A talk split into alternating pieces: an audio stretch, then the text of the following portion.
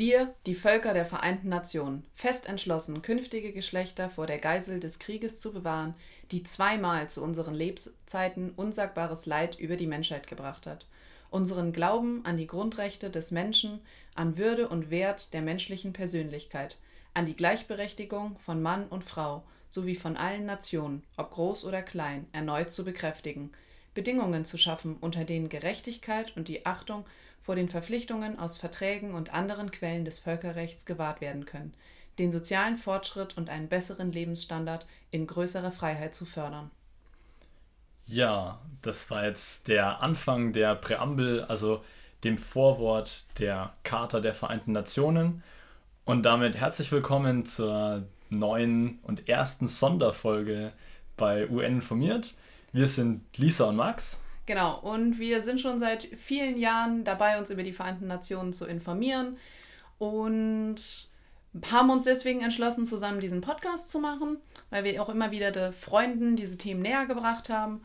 Und heute zum Geburtstag der Vereinten Nationen, äh, wir feiern heute 75 Jahre Bestehen der Vereinten Nationen, wollten wir eurem Wunsch und euren Fragen dazu nachkommen, mal eine Grundlagenfolge zu den Vereinten Nationen zu machen. Ja, und deswegen haben wir uns gedacht, 75 Jahre Vereinte Nationen, perfekter Zeitpunkt für 75 Fakten zu den Vereinten Nationen. Nee, nicht gleich wieder abschalten. Ähm, wir sind dann noch einen kleinen Kompromiss eingegangen und haben uns überlegt, wir machen das leicht abgewandelt und es gibt 7,5 Fakten, weil 75 Fakten wäre dann doch ein Ticken lang geworden obwohl uns vermutlich auch 75 Fakten eingefallen wären. ich befürchte es auch. Aber deswegen jetzt Sonderfolge und Basiswissen zu den Vereinten Nationen zum heutigen 75. Geburtstag der Vereinten Nationen. Können wir gleich mal mit Fakt 1 anfangen. Und Fakt 1, mit allem geht's los mit der Gründung. Und zwar heute am 26. Juni 1945 wurden die Vereinten Nationen gegründet und damit einfach nur sieben Wochen nach Ende des Zweiten Weltkriegs. Das ist immer so schnell, das vergisst man. Also so der Zweite Weltkrieg nimmt da so eine große Spanne in der Geschichtsdarstellung ein. Das ist krass, was sie dann in so einer kurzen Zeit irgendwie ja doch auf die Beine gestellt haben. Ja, also ich meine auf jeden Fall, die haben ja schon auch während des Zweiten Weltkriegs schon angefangen darüber zu reden und es gab Vorgespräche, aber dass sich einfach sieben Wochen nachdem dann der Zweite Weltkrieg zumindest in Europa beendet war, sich mehrere Staaten dazu entschieden haben, okay, wir treffen uns jetzt in San Francisco und anstatt dass wir nach so einem verheerenden Ereignis sagen, wir wollen einfach weniger miteinander zu tun haben, dass sie da dann direkt einfach wieder realisiert haben, nee, wir müssen mehr zusammen machen, wir müssen zusammenarbeiten und wir unterschreiben deswegen jetzt einen Vertrag, der auch super hehre Ziele ja formuliert. Also wenn, wenn ich mir vorstelle, der wurde 45 unterschrieben und es geht um um Gleichstellung der, der Geschlechter, es geht um Förderung von Gleichheiten zwischen Ländern, um die Wahrung von Menschenrechten, ist das schon äh, ein ordentlicher Anspruch, mit dem die da gleich reingestiegen ja, sind. Ja, auf jeden Fall. Also das lief auf jeden Fall nicht nach dem Prinzip, wir fangen mal klein an, sondern das lief eher nach dem Prinzip so, was sind die Ideale, wo wollen wir hin? Damit fangen wir direkt von Anfang an an und ähm, das waren ja auch die Punkte, die in der Präambel eben gerade so direkt vorne im Vorwort eben schon drin waren, so dieses, was du gerade angesprochen hast. Äh, Gleichheit der Länder, ähm, dass es wie gesagt um die Menschenrechte geht. Also wie du gerade gesagt hast, die Ideale waren schon, die Ziele waren hochgesetzt. Ja, deswegen, erster Fakt ist auf jeden Fall die Gründung 26. Juni 1945. Und damit starten wir auch direkt in Fakt 2, ähm, und zwar die Mitglieder. Weil ähm, die Info, die am wichtigsten ist in diesem Mitgliederding, ist einfach, da sind 193 Länder drin. Das sind mehr oder weniger alle Länder weltweit. Es gibt einige Länder, ähm, wo man sich international nicht einig ist, ob das Länder sind, ob das keine Länder sind, ob die unabhängig sind oder nicht. Aber insgesamt kann man sagen, dadurch, dass in den Vereinten Nationen, in der UN 193 Länder drin sind, sind alle dabei und da kann jeder mitreden. Und ich finde, das ist schon, ich finde, das wird manchmal ein bisschen vergessen, wenn dann in den Nachrichten einfach nur gesprochen wird, die Vereinten Nationen haben gesagt, dass, keine Ahnung was, oder die Vereinten Nationen haben beschlossen, haben vielleicht auch irgendwas falsch gemacht. Dass natürlich in Teilen es auch unabhängiges Handeln im, im Sekretariat und in den Organisationen der Vereinten Nationen möglich ist.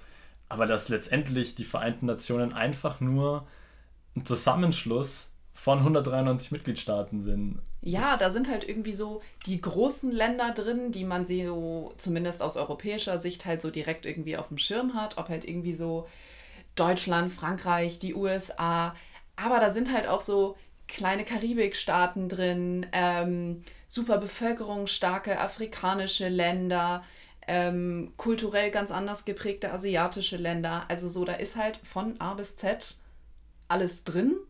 Und das neueste Land ist der Südsudan. Die sind jetzt seit na, noch nicht ganz zehn Jahren dabei. Und ich weiß noch, dass ich das damals in der Schule super spannend fand, als mein LK-Lehrer damals plötzlich reinkam und meinte so, ach ja, hier übrigens fürs Abi, vergesst es, dass das 192 Länder sind. Das sind jetzt 193 Länder. Und ähm, dass das für mich irgendwie eine, so ein prägender Eindruck war, zu merken, ach krass, da passiert immer noch was bei den Vereinten Nationen. Und andererseits aber so, die sind immer noch aktuell, da wird gerade immer noch weiter Geschichte geschrieben. Und es gibt jetzt ein weiteres Land, was da mitreden kann. Ja, zeigt auch einfach, dass das zwar in, von einer kleineren Gruppe 1945 erstmal nur unterschrieben wurde, aber dass die Vereinten Nationen schon auch wenn auch teilweise etwas gemächlich, aber dabei sind, sich an neue Gegebenheiten immer wieder anzupassen. Und dass es auch für uns immer die Chance ist, die Vereinten Nationen auch so mitzubestimmen und mitzuverändern, wie es letztendlich auch für unsere und kommende Generationen dann notwendig ist. Genau, und da ist auch ähm, für euch vielleicht nochmal spannend zu wissen, dass Deutschland da tatsächlich nicht von Anfang an äh, mit dabei war. Ähm, wenn man sich kurz an die geschichtliche Situation erinnert, nach dem Zweiten Weltkrieg äh, stand Deutschland nicht ganz oben auf der Liste an beliebten Ländern, die gerade internationale Entscheidungen getroffen hat. Aber ähm, die sind dann im Laufe der Geschichte in den 70ern eben auch beigetreten. Und deswegen vielleicht so die zwei Fakten zum Thema Mitglieder. Es sind aktuell 193 Länder. Das sind, könnt ihr euch ruhig ein bisschen vereinfacht merken, alle Länder weltweit und Deutschland ist etwas später beigetreten. Ja, und spielt mittlerweile ja aber doch eine sehr wichtige Rolle bei Auf den Vereinten Fall. Nationen. Auf jeden Fall. Wie wäre es denn, wenn wir dann direkt mit unserem Fact 3 weitermachen? Ja, zu Fact 3, den Zielen und Prinzipien. Äh, es ist jetzt ja schon in der, als wir die Präambel, also das Vorwort euch kurz vorgelesen haben, schon klar geworden, was so die Grundziele der Vereinten Nationen sind. Aber da ist einfach nochmal ganz klar und wichtig festzuhalten, auf was dieses ganze Konstrukt letztendlich beruht. Und das hängt natürlich auch damit zusammen, vor welchem Hintergrund die Vereinten Nationen geschaffen wurden, eben nachdem zwei Weltkriege weite Teile der Welt einfach zerstört haben. Und deswegen ist das Hauptziel der Vereinten Nationen, ganz grob erstmal gesagt, internationale Friedenssicherung. Also Stabilität, Frieden sichern, Konflikte verhindern und äh, auch beenden mit natürlich noch anderen Zielen. Aber Hauptprinzip ist immer erstmal der Weltfrieden, wenn man das so pathetisch nennen darf. Das kommt ja wieder sehr nah an den Punkt ran, den wir am Anfang gesagt haben. Das Ideal war groß nach zwei Weltkriegen, wo man wirklich das mit dem Weltfrieden so gar nicht hingekriegt hat. Einfach mal zu sagen, so und jetzt wollen wir absolut Weltfrieden überall. Ja, Tiefstapeln war da auf jeden Fall nicht. äh, auf jeden Fall sehr, sehr, sehr mutig formuliert und dann direkt mit Weltfrieden angefangen. Und dabei aber schon auch bedacht, ähm, dass das auf einer Zusammenarbeit der verschiedenen Länder eben dann zu beruhen hat, ähm, dass dabei Menschenrechte gewahrt werden müssen, ähm, aber auch so Konzepte wie in nationale Probleme wird sich nicht eingemischt, außer in Ausnahmefällen. Also man hat dann auch die Spannung gespürt, auf der einen Seite Weltfrieden sichern, auf der anderen Seite müssen die Länder aber auch souverän bleiben. Also in dem Zeitpunkt wollte niemand äh, irgendwie denken, okay, wir machen jetzt ein Weltparlament oder so weiter. Genau, also da ist, glaube ich, der wichtigste Punkt Weltfrieden und aber die Souveränität der einzelnen Länder, weil im, durch die Weltkriege bedingt war natürlich diese Wahrnehmung von, ich will aber, dass sich niemand in meine internen ähm, Probleme und Schwierigkeiten hier einmischt, super dominant und das ist halt im Endeffekt so ein bisschen dem Preis, den man zahlen muss. Die Staaten sind halt nur dann bereit, Aufgaben zu teilen und abzugeben, solange garantiert ist, dass sie bei sich im Land halt weiterhin das machen wollen und können, was sie für richtig halten. Was ja auch Sinn macht, weil ich meine, es gibt gab kapitalistische, kommunistische Länder, du hast auch kulturell sehr unterschiedlich geprägte Länder, politisch super unterschiedliche Systeme. Ähm, da sollte natürlich jetzt nicht die Dominanz vom einen oder vom anderen überwiegen. Und deswegen ist klar das Ziel, wir haben eine Kooperation, wir arbeiten gemeinsam zusammen, versuchen das Ziel von Weltfrieden, Wahrung der Menschenrechte etc. einzuhalten. Aber wir sind weiter alles souveräne Staaten, alle 193 Länder. Genau, deswegen, also wichtiger Fakt Nummer drei ist, Hauptaufgabe der Vereinten Nationen ist die Sicherung des Weltfriedens. Das kann man einfach nicht unpathetischer sagen. Das ist so formuliert und das ist auch das Ziel. Und dabei muss aber immer beachtet werden, dass es nur mit souveränen Staaten funktioniert, also Weltfrieden unter souveränen Staaten. Ja, dann kommen wir zu Fakt 4. Genau, da ist es so, falls ihr euch jetzt fragt, wie wollen die denn diese Ziele erreichen, haben die im Endeffekt so ähnlich wie Regierungen auf, auch ähm, gewisse Gruppen gegründet. Da gibt es zum einen, das ist in meinen Augen so das Wichtigste, die Generalversammlung. Äh, das sind auch die Bilder, die man häufig so von den Vereinten Nationen, wenn die tagen oder in ihrer großen Halle in New York ähm, sitzen bei den Vereinten Nationen in ihrem Hauptsitz, so sieht, dieser riesen Plenarsaal und da sitzen dann wirklich alle 193 UN-Mitglieder drin. Da haben wir euch auch mal in die Shownotes äh, eine virtuelle Tour des Haupt, also des Hauptquartiers der Vereinten Nationen in New York mit reingepackt, dass ihr euch einfach mal anschauen könntet, wie sieht es denn da aus wo, wo, wie sieht dieser Raum einfach aus, in dem 193 Staaten dann zusammen ja, diskutieren und gemeinsam über die Probleme der Welt reden. Und in dieser Generalversammlung und in diesem Raum sitzen dann eben auch einfach 193 Staatenvertreterinnen und Vertreter. Genau, und wir waren beide schon da. Da hatten wir super Glück. Das war wahnsinnig coole Erfahrung, da schon mal rumzulaufen. Und was man nicht vergessen darf, ist zum Beispiel so als Anekdote am Rand, zusätzlich zu diesen 193 Ländern sitzen natürlich na, auch noch eine Menge ähm, Fachpersonal mit dabei, die die irgendwie beraten, die in den Räumen nebenan sind, aber eben auch die ganzen Übersetzer, die das leisten müssen, weil theoretisch die UN hat zwar offizielle Sprachen, aber wer möchte, kann das in seiner Muttersprache halten, die Rede da vorne. Sprich, potenziell guckt man sich da so drei, vier Stunden Konferenz an und da wird alle 10, 15 Minuten die Sprache gewechselt und da oben sitzen wirklich Simultanübersetzer, die dafür sorgen, dass die sich alle 193 Leute, die da sitzen, gegenseitig die ganze Zeit verstehen können. Und das zeigt, finde ich, so ein bisschen zum einen die Vielfalt, die die Vereinten Nationen hat, zum anderen aber auch, dass du, um gemeinsam Kooperationen machen zu können, halt miteinander reden musst. Und das war für mich auf jeden Fall irgendwie so eine beeindruckende Ansicht, da mal in dem Raum zu sitzen. Genau, und da haben wir eben die Generalversammlung als ja wohl eines, ob es jetzt das wichtigste oder eines der wichtigsten Organe der Vereinten Nationen ist. In dem sind alle Länder vertreten, da hat jedes Land genau eine Stimme. Die USA sind nicht wichtiger als ähm, Deutschland oder äh, als Russland oder als Moldawien. Jedes Land hat eine Stimme, hat genau dieselben Rederechte und Beteiligungsmöglichkeiten. Und damit sind wir auch schon beim wichtigsten Unterschied eigentlich zum zweiten wichtigen Organ der Vereinten Nationen und das ist für mich der Sicherheitsrat. Weil im Sicherheitsrat nicht alle Staaten vertreten sind. Also im Sicherheitsrat gibt es 15 Mitglieder und manche von denen sind dann wieder gleicher als andere. Ähm, also es gibt fünf ständige und zehn nichtständige Mitglieder und diese ständigen Mitglieder, die sitzen eben seit 1945 in diesem Sicherheitsrat und die haben dann eben nochmal mehr Möglichkeiten. Genau, also die können nochmal viel wirksamere Werkzeuge nutzen, um irgendwie in die Weltsicherheitspolitik ähm, einzugreifen. Da wollen wir heute aber gar nicht zu viel zu machen. Da würden wir auf jeden Fall mit euch ähm, in naher Zukunft nochmal eine Folge zu machen, damit ihr ähm, dann einen besseren Einblick reinkriegen könnt. Aber ähm, der Sicherheitsrat als zweites ähm, UN-Organ und eben im Gegensatz zur Generalversammlung als ein UN-Organ, wo nicht alle gleich wichtig sind und wo nicht alle drin sind. Genau, und vom Sicherheitsrat geht es dann zum Generalsekretär und dem Generalsekretariat. Also das dürfte, denke ich, so das sichtbarste UN-Organ überhaupt sein. Und der Generalsekretär ist momentan Antonio Guterres, der ja letztendlich das Gesicht der Vereinten Nationen ist. Genau, also der ist so, wenn man das Pendant-mäßig machen will, so die Bundeskanzlerin verbindet man mit Deutschland und Antonio Guterres verbindet man aktuell mit den Vereinten Nationen.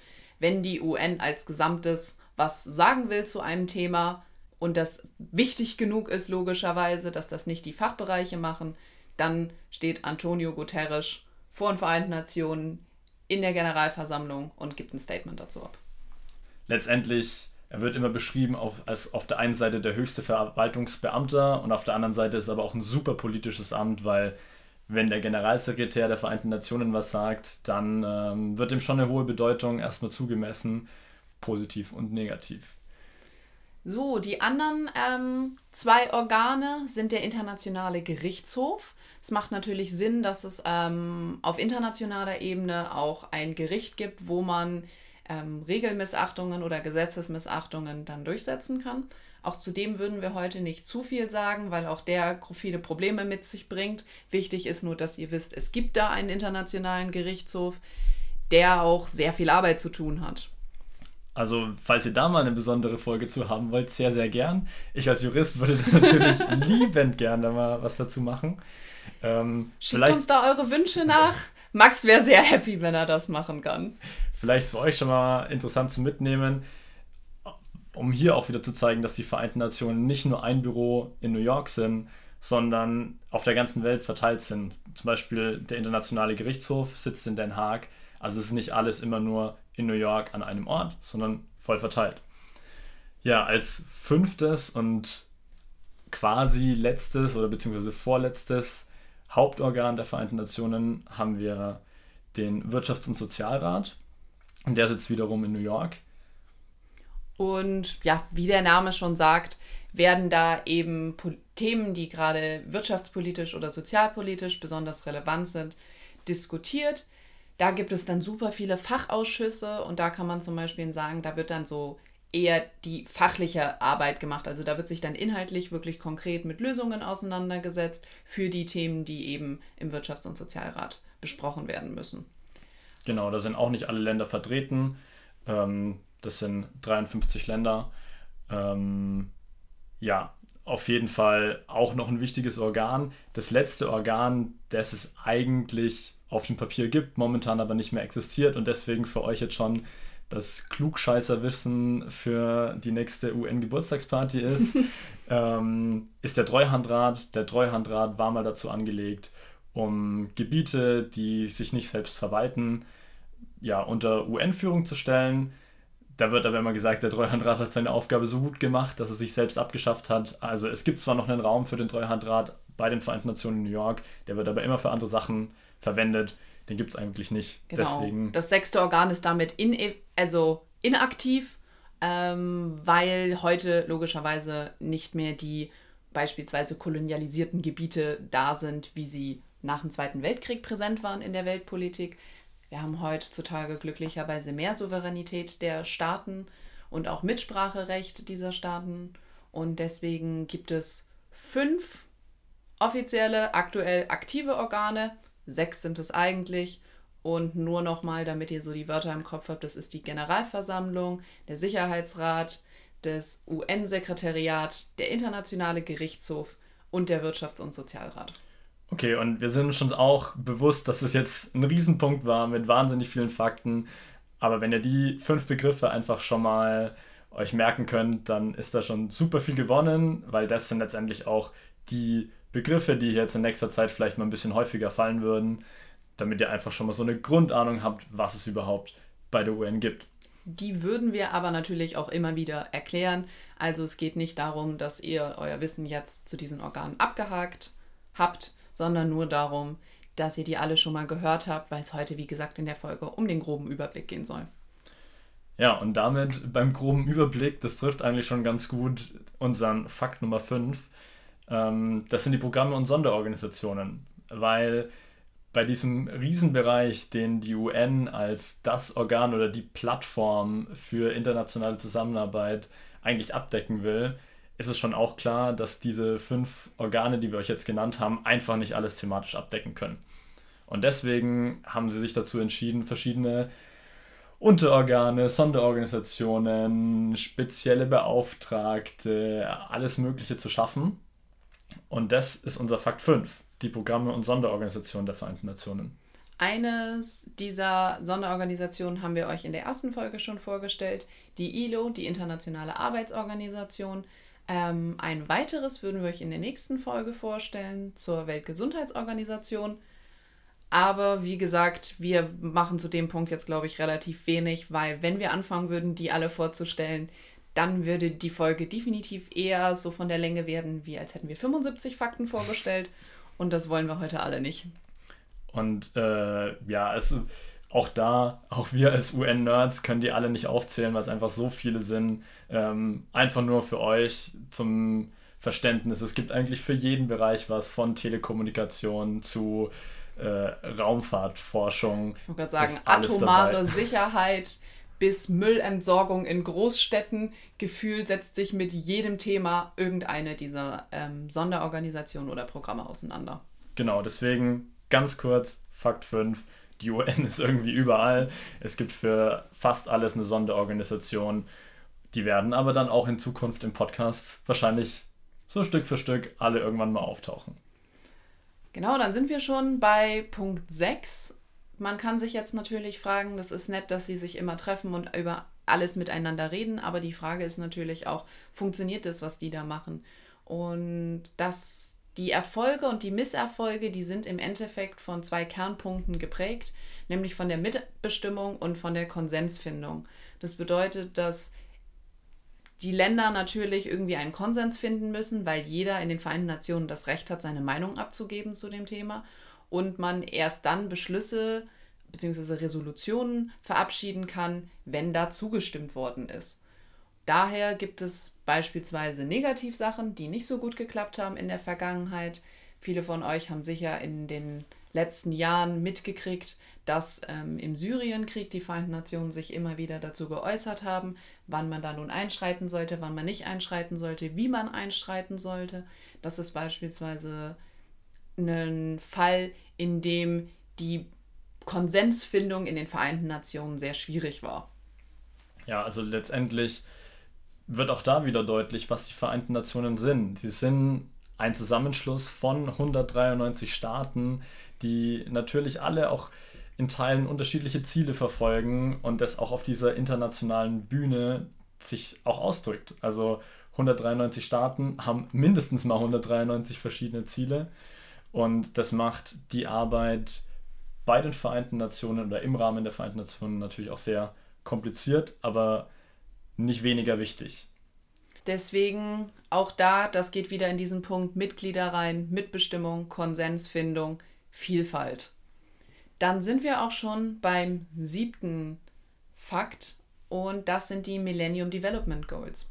Wir haben in unserer ersten Folge schon die Sustainable Development Goals angesprochen, die äh, Nachhaltigkeitsziele. Das ist der Nachfolger. Die Millennium Development Goals, die waren von 2000 bis 2015 und da hat sich die UN darauf geeinigt, dass gewisse Themen jetzt gemeinschaftlich angegangen werden müssen. Sie haben natürlich vorher auch immer versucht, ähm, Probleme und Konflikte oder auch positive Entwicklungen zu fördern. Aber das war so mal das Ding, wo man das in einem sehr kompakten Framework irgendwie so zusammengepackt hat. Und die sind dann aber abgeschlossen worden, teils erfolgreich, teils nicht erfolgreich. Und es waren die weltweiten Ziele. Und auch wieder ein Beispiel, wie ja so ein einfach so ein Ziel auch gemeinsam verfolgt werden kann, wenn sich 193 Staaten einfach zusammen entscheiden, das sind jetzt wichtige Projekte, an denen wir arbeiten wollen, was dann eben diese äh, Entwicklungsziele oder die ersten Entwicklungsziele, die Millennium Development Goals waren, dass sie einen Fahrplan hatten, was wollen wir in den nächsten 15 Jahren gemeinsam erreichen. Und zeigt dann auch wieder solche Projekte, solche internationalen Zielvereinbarungen brauchen auch einfach einen internationalen Rahmen. Da ist die Souveränität der Staaten zwar wichtig, aber wir brauchen die Vereinten Nationen als gemeinsame Diskussionsplattform dafür. Auf jeden Fall, zum Beispiel im Bereich ähm, Grundschulbildung ist da super viel passiert. Da ist man sehr viel weitergekommen, sicherzustellen, dass in allen Ländern weltweit Kinder ähm, die Möglichkeit haben, Grundschulbildung zu genießen und dieses Recht in Anspruch zu nehmen. Das war zum Beispiel so einer der Erfolgsfaktoren von den Millennium Development Goals. Die Nachfolger waren dann die Sustainable Development Goals. Und damit sind wir jetzt eigentlich auch schon bei unserem siebeneinhalbten Fakt. Genau, weil da wollen wir gar nicht viel zu sagen, außer dass es die SDGs gibt. Und wir werden da auf jeden Fall mal eine Folge zu machen. Aber die sind so umfangreichend und umfassen so viele Themen. Da habt ihr praktisch die Ländervielfalt nochmal in der thematischen Vielfalt drin von den Vereinten Nationen. Und deswegen ist das der halbe Fakt. Ihr wisst schon, es gibt die SDGs, aber was genau die können und was die machen, machen wir an anderer Stelle nochmal. Genau, das wären unsere siebeneinhalb Fakten zum 75. Geburtstag der Vereinten Nationen. Also nochmal eine kurze Zusammenfassung. Die Vereinten Nationen wurden am 26. Juni 1945 in San Francisco gegründet. Sie haben momentan 193 Mitgliedstaaten und sind einfach eine mitgliederbasierte internationale Organisation. Das Hauptziel der Vereinten Nationen ist die Erhaltung und Wahrung und Sicherung des Weltfriedens. Und das, dafür gibt es auf der einen Seite momentan fünf arbeitende Hauptorgane. Das sind die Generalversammlung, der Sicherheitsrat, das Sekretariat, der Internationale Gerichtshof und der Wirtschafts- und Sozialrat. Zusätzlich dazu gibt es Fakt 5 weitere Sonderorganisationen und Programme. Fakt 6, die UN feiert sowohl Erfolge als auch Misserfolge. Die sind immer geprägt von Mitbestimmung und Konsensfindung. Und Punkt 7, es gab die Millennium Development Goals, wo man sich auf einen weltweiten gemeinsamen Fahrplan geeinigt hat. Die wurden, Fakt 7.5, äh, nachgefolgt von den SDGs, die an anderer Stelle nochmal ausführlicher kommen werden. Ja, das wäre unsere erste Sonderfolge mit dem Basiswissen zu den Vereinten Nationen.